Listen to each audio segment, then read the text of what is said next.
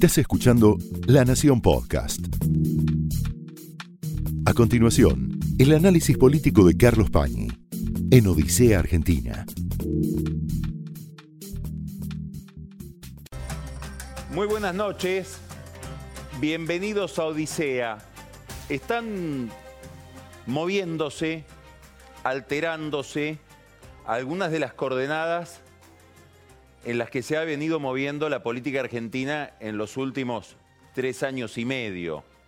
A medida que se acerca la elección presidencial, se hace más intensa la disputa de poder, la economía impacta mucho sobre la política, también tenemos que reflexionar cuánto del problema económico es político y algunos signos de valor, algunas cotizaciones de los candidatos comienzan a modificarse. Estamos en el momento en que más incertidumbre hay sobre el escenario político. Charlaba yo el viernes con un historiador de la economía y de la política, que es Pablo Gerchunov, y me decía, un poco de manera impresionista, me parece que desde que tengo uso de razón nunca hubo tanta incertidumbre electoral como en este momento. Es un tema que vamos a hablar cuando vayamos a la entrevista con Javier Zelaznik, que es un experto en elecciones. Bueno, frente a esta incertidumbre y a este puente misterioso entre la economía y la política, que tampoco opera de la manera clásica esta relación, el gobierno se ha propuesto construir una atmósfera más aceptable para colectar, conseguir votos para Macri vamos a ponerlo en estos términos, armar un veranito. El primer problema, el primer problema, y diríamos el problema central para la administración, y por lo tanto también un problema central para los demás actores de la campaña electoral, es el dólar. ¿Por qué? Bueno, primero por razones históricas de carácter muy general. Para la Argentina, que es un país sin moneda o con una relación muy controvertida con la moneda, el dólar se ha convertido desde hace mucho tiempo en un, además de una variable económica, en un indicador de orden político, de gobernabilidad. Si el dólar está donde el gobierno quiere que esté, hay previsibilidad. El gobierno tiene las riendas de la vida pública. Si el dólar está en un lugar donde el gobierno no pronosticó que iba a estar, el gobierno está quemado. Esta es una idea general de, los argentinos que se manifestó dramáticamente en el modo en que la clase política casi por completo sostuvo la convertibilidad mucho más allá del momento en que ese sistema se había vuelto ya viable. Sostuvo la convertibilidad cuando ya todos sabían que desde el punto de vista económico era inviable. ¿Y por qué se la sostuvo? Porque el uno a uno era un eje de ordenamiento político. Bueno, hoy esto vale más que nunca, sobre todo desde abril del año pasado, que es cuando empezó la corrida cambiaria. La inestabilidad del tipo de cambio es un problema central para la política argentina. Y en el caso de Macri, hay una correlación perfecta entre cotización del dólar o del peso e imagen o aceptación de la imagen del presidente. Es como si Macri estuviera especificado. Cae el peso o sube el dólar, cae Macri. Hay fondos de inversión que han hecho inclusive gráficos con esto. Se mantiene estable el peso, empieza Macri a mantenerse eh, estable y eventualmente a mejorar su imagen. Y con una curiosidad, en los últimos dos meses esta relación se ha vuelto mucho más directa. ¿Qué quiero decir? Que ante movimientos más pequeños del tipo de cambio, la imagen de Macri se altera más rápidamente. Es decir, hay como una mayor sensibilidad política al movimiento del dólar que impacta directamente sobre Macri. Por lo tanto, el principal objetivo de Macri y de su elenco hoy en la, campaña electoral y en la carrera hacia la reelección es diríamos, controlar el movimiento del tipo de cambio. En el centro de las conversaciones que mantuvo Nicolás Dujovne durante el fin de semana con Christine Lagarde y el staff del Fondo Monetario en Washington, estaba este problema. Dujovne volvió con la sensación o la alegría de que consiguió todo lo que iba a pedir. Básicamente iba a pedir mayor intervención sobre el mercado de cambios. Y eso empezó a suceder hoy con las dos licitaciones que empieza a haber de venta de dólares para que el gobierno pueda solventar gastos en pesos. Son 60 millones de dólares por día.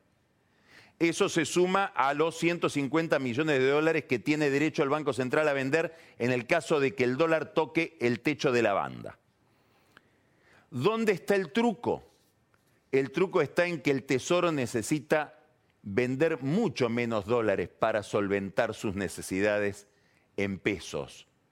Por lo tanto, lo que el fondo le dio a Dujovne es una entrada por la ventana para que pueda intervenir en el mercado de cambios con los dólares que le dio el fondo sin decir que esa intervención la hace oficialmente el Banco Central.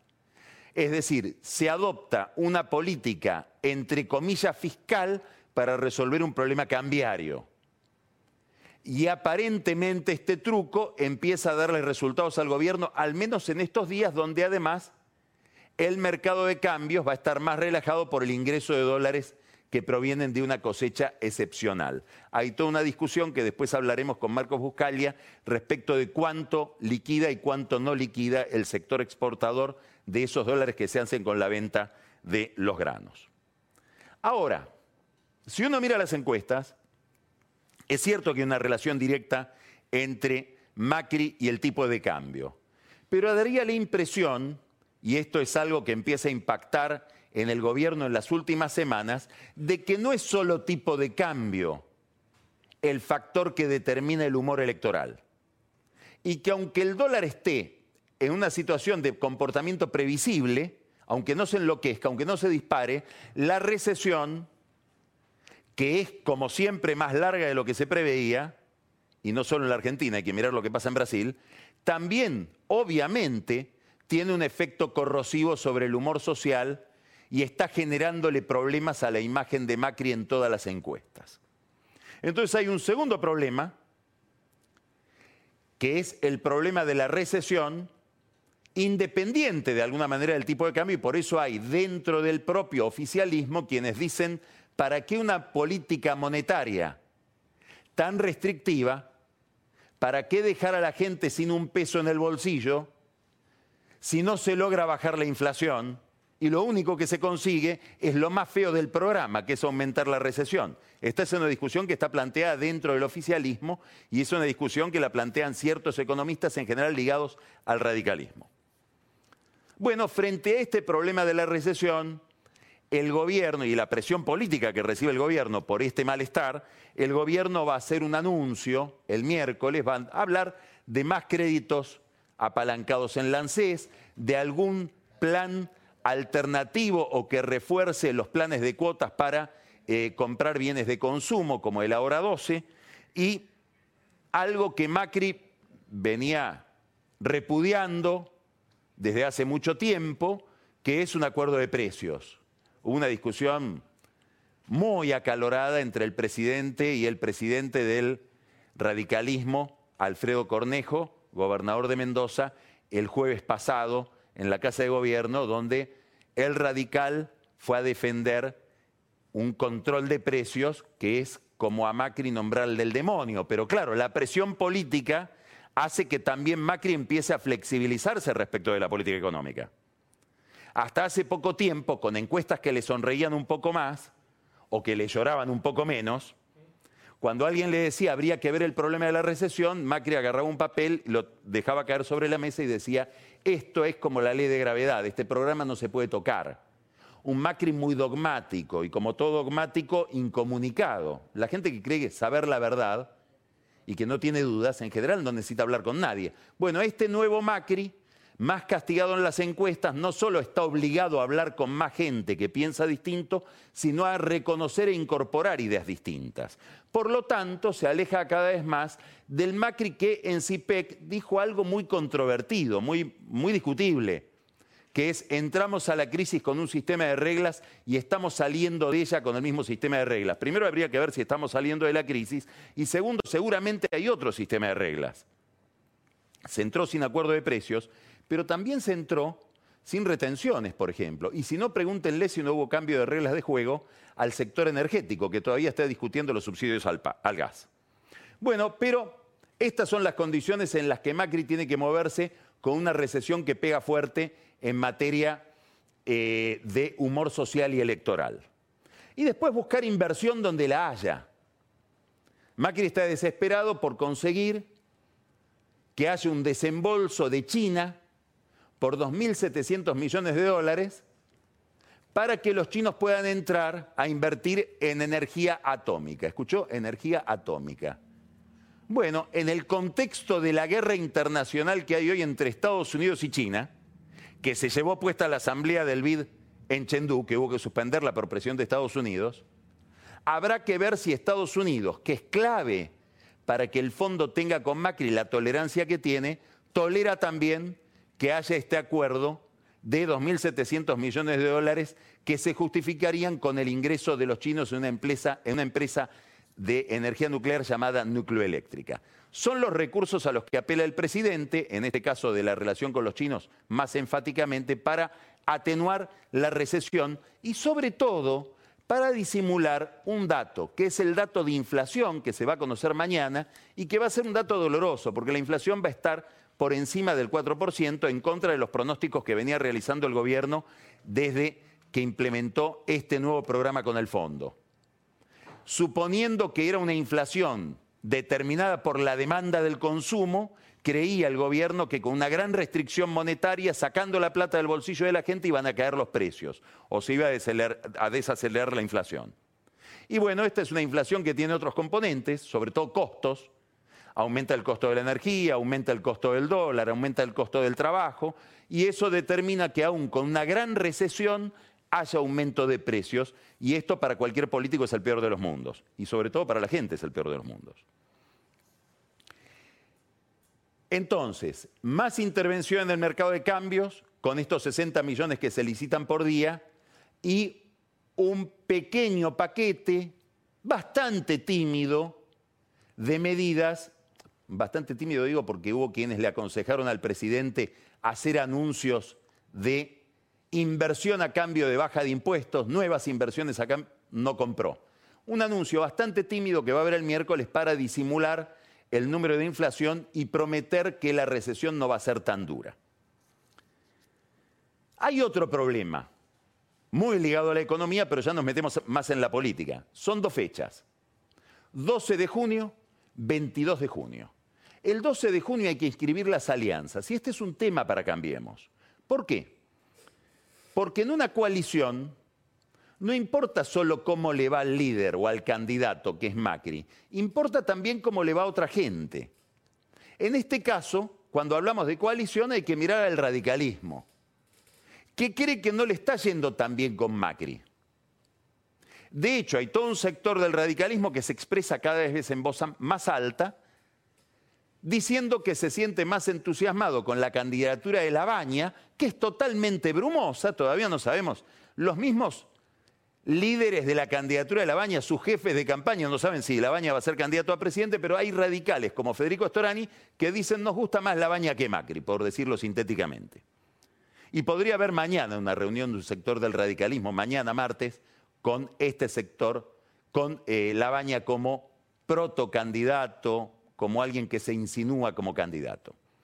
Esto a donde apunta a la, elección, a la votación que tiene que haber en la convención radical para decidir el 12 de junio si se inscribe de nuevo, cambiemos, con el radicalismo como una de sus partes o como uno de sus socios.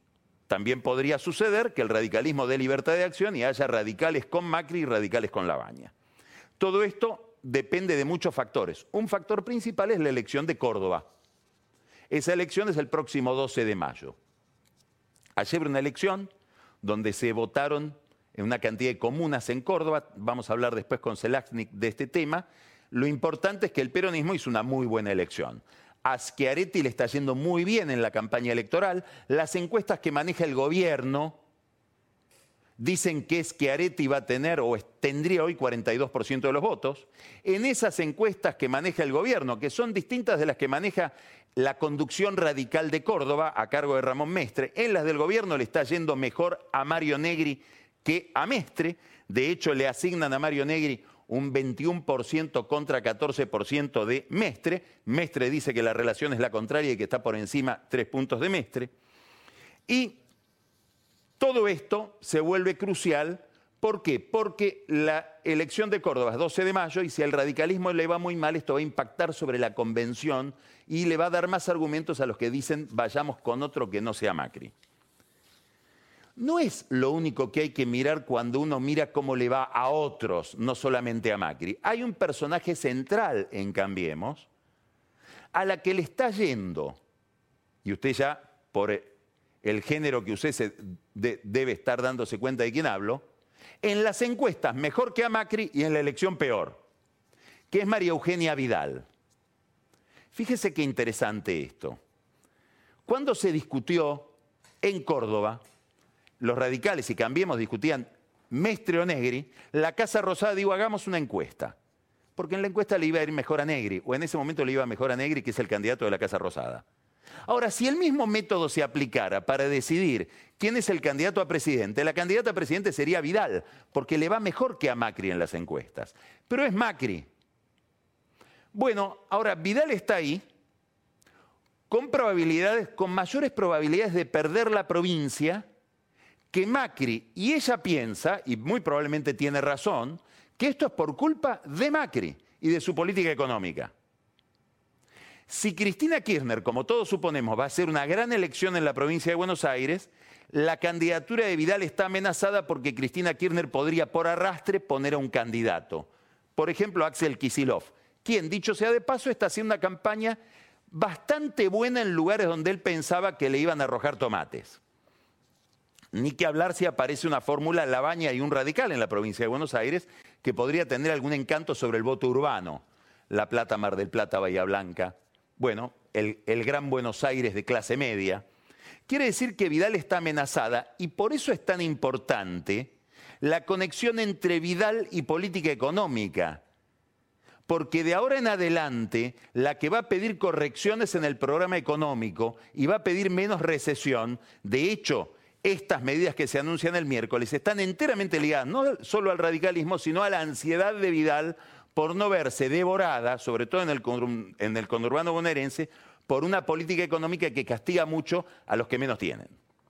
Y sobre todo castiga a la clase media, que es el voto básico de Cambiemos. Bueno, ahora no es tan fácil discutir, porque eh, esta vía por la que me metí llevaría a la siguiente pregunta. ¿Y si las cosas siguen peor? Y si en vez de la economía repuntar con este veranito se vuelve más invierno, ¿habría que cambiar a Macri por Vidal? Hay muchos que se hacen esta pregunta dentro de Cambiemos. Pero es muy difícil de resolver. ¿Por qué? Primero, porque desde que hay reelección, los presidentes están obligados a reelegirse. Y si el presidente no se postula para la reelección, contamina con su fracaso, con su desistimiento, a todo el oficialismo, también a Vidal. Es decir, Dicho de otro modo, el día que Macri diga, si existiera ese día, que él no quiere ni pensar, cuando le hablan de esto dice, son ideas disruptivas, le molesta. Pero supongamos que un día las cosas están tan mal que los socios de Cambiando le dicen, mira, correte Mauricio que venga Vidal. Bueno, muy probablemente el día que él haga eso, también Vidal empieza a hundirse. Y se hunde todo el oficialismo. ¿Y por qué es el presidente? Y por otra razón. Porque mal que le pese a los radicales, mal que le pese a Carrió, Cambiemos lleva el sello de Macri como un partido de carácter personal. Cualquier comparación termina siendo complicada, pero es como el partido de Berlusconi en Italia o el partido de Piñera en Chile. Llevan el sello del líder. Entonces esta sustitución es muy difícil de realizar. Ahora, todo este panorama se completa con una gran presión entonces sobre Macri que ejercen los radicales y a la que él podría dar una respuesta. Les doy el vice. Hubo muchas reuniones, desde el otro viernes, no el último, sino el viernes de la otra semana, después el jueves, con Lustó, almorzó con Lustó, almorzó con Lustó y con Miguel Gutiérrez, el presidente de IPF, hablaron mucho de economía. Con Lustó Macri habla de todo, habla de tantas cosas que parece que lo estuviera examinando como para ser candidato a vicepresidente. ¿Habló de eso con Lustó? No. Pero mucha gente que conoce mucho a Macri dentro del PRO, dicen, lo que estaba descartado terminantemente hace 15 días, un mes, ahora todo está sobre la mesa. ¿Es Lustó el único candidato? Podría ser también Ernesto Sanz. Podría ser Cornejo, más difícil porque con Macri se lleva muy mal, pero Cornejo está sin reelección en Mendoza. Se abre este interrogante que es los radicales adentro de la fórmula. Y esto es una discusión porque proyecta sobre la disputa que hay en la cabeza de mucha gente sobre el 2023. ¿Por qué? Porque si Macri se reelige y hay un radical que se elige con él como, vicepresidente, es uno más para comer en esa mesa del 2023, donde están Larreta, donde están Vidal, donde hay una cantidad de actores, tal vez Marcos Peña también. Todo esto está atravesado por otro vector, se llama Cristina Kirchner. Al gobierno le está pasando lo que le pasó al gobierno de Alfonsín, con todo lo que hay que cambiar para la comparación en el 88 desde la consola que manejaba la política en el 88, Alfonsín y su grupo decían, el que más nos conviene para que el radicalismo continúe en el poder es Menem. Asustemos con Menem. Contra Menem somos mejores. Claro, asustaron tanto con Menem que la posibilidad de que Menem llegue les arruinó o les terminó de arruinar el plan primavera, que era un plan de estabilización que pretendía justamente controlar la inflación. Este fenómeno se parece mucho al dilema que tiene hoy el gobierno con Cristina. Si es por imagen, le conviene que compita. Asustan con que cuidado que viene Cristina. Ahora, los mismos que votan a Macri, ante el miedo a que vuelva Cristina, salen a comprar dólares y deterioran la economía que permitiría que Macri llegue. Es decir, que hay una contradicción entre la conveniencia electoral, que es que Cristina juegue, y esta prioridad económica que es que el dólar se mantenga quieto, porque si Cristina juega el dólar se mueve. Y de este dilema es muy difícil salir como de todo dilema. Por otra parte, Cristina mejora. ¿Y mejora por qué? Mejora no porque la gente se olvide del daño que hizo. Ahí sigue habiendo un grupo enorme de argentinos que en ningún caso la votaría y el gobierno siente que eso sigue siendo un activo. Si hoy fuera la elección, gana Macri, con estos datos económicos. El problema es que estos datos económicos son muy inestables. ¿Y por qué gana Macri? Sobre todo por el repudio a Cristina. Pero el problema es que hay un repudio a Macri, creciente en mucha gente. Entonces podría suceder, otro tema para Zelaznik, que la Argentina empiece a parecerse a Brasil donde Bolsonaro era repudiable para mucha gente que lo votaba, pero era el instrumento para impedir que llegue el otro, Haddad. Y Haddad era repudiable para muchos de los que lo votaban, pero era el instrumento para que, para que no llegue Bolsonaro. Es decir, se elige un candidato no para adherir al candidato, sino para impedir que llegue el otro. La comparación es falsa, porque se sabía poco de Bolsonaro. De Cristina se sabe demasiado. Ya hubo una experiencia con Cristina que no hubo con Bolsonaro. Pero esta dinámica de que la elección se mueva por el motor del repudio puede suceder en la Argentina y tal vez empieza a suceder ya desde ahora, para desgracia de cualquier tercera posición que se ve diluida en esa guerra, en último término, de odios. Cristina Kirchner, ¿en qué anda? Ya resolvió un problema su hija no va a ir presa. Eso la relaja enormemente para mirar la política. Y no va a ir presa porque está en Cuba. Nota al pie de página. Para los que tienen miedo de Cristina en materia económica, que la hija no está en la Clínica Mayo, está en Cuba, está en la sede central del chavismo. Va a tener que remar mucho Alberto Fernández para explicar que esta es una Cristina distinta de la Cristina populista que dejó el poder en el 2015, estatizando, yendo contra la justicia, contra los medios, etc. ¿Por qué? Y bueno, porque su hija y el corazón de ella están en la sala de operaciones, en la sala de máquinas de ese sistema. Vivísima, como Macri, no interviene en las provincias donde le puede ir mal a su fuerza.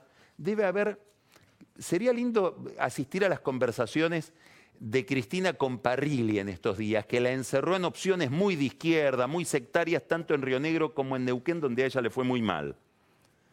Está muy operativa, los que hablan con ella dicen, está de muy buen humor y muy metida en la micropolítica, en las cosas que hacía Néstor, armar candidaturas, ver opciones electorales en cada provincia, y busca un modelo. Esto es para otra charla, ¿no? ¿Quién va a ser Cristina en el caso de llegar? ¿Va a ser Grecia? ¿La izquierda griega? Que fue un plebiscito para romper con el fondo, para romper con Europa. Salió no al ajuste y terminaron haciendo un ajuste más severo del que le habían rechazado en ese plebiscito. Una ortodoxia impensable si uno piensa en Cristina Kirchner, a la que le fue bastante bien, porque ahora a lo los griegos le están por pagar la deuda por adelantado al fondo porque consiguen la plata más barata en el mercado o es Portugal. Hay una nota del Financial Times diciendo Portugal consiguió la estabilidad y mejoró las cuentas públicas renunciando a la austeridad. El sueño del kirchnerismo. Gastar más o entregarle más plata a la gente para que haya mayor consumo, mayor cobro de impuestos y equilibrar las cuentas por ese lado keynesiano, muy Kisilov. ¿Cuál será el modelo que está pensando y Cristina. Es todo un problema para ella, porque en cualquier caso va a tener que ir al fondo. Hay otro efecto de esta especie de recuperación de Cristina Kirchner. ¿Dónde se da? En los tribunales. Reaparece algo de lo que nos cansamos de hablar aquí en Odisea, que es la indigencia de la justicia argentina. Una justicia que más que el expediente, la justicia federal mira la política. De golpe, muchos de los presos de los cuadernos son liberados.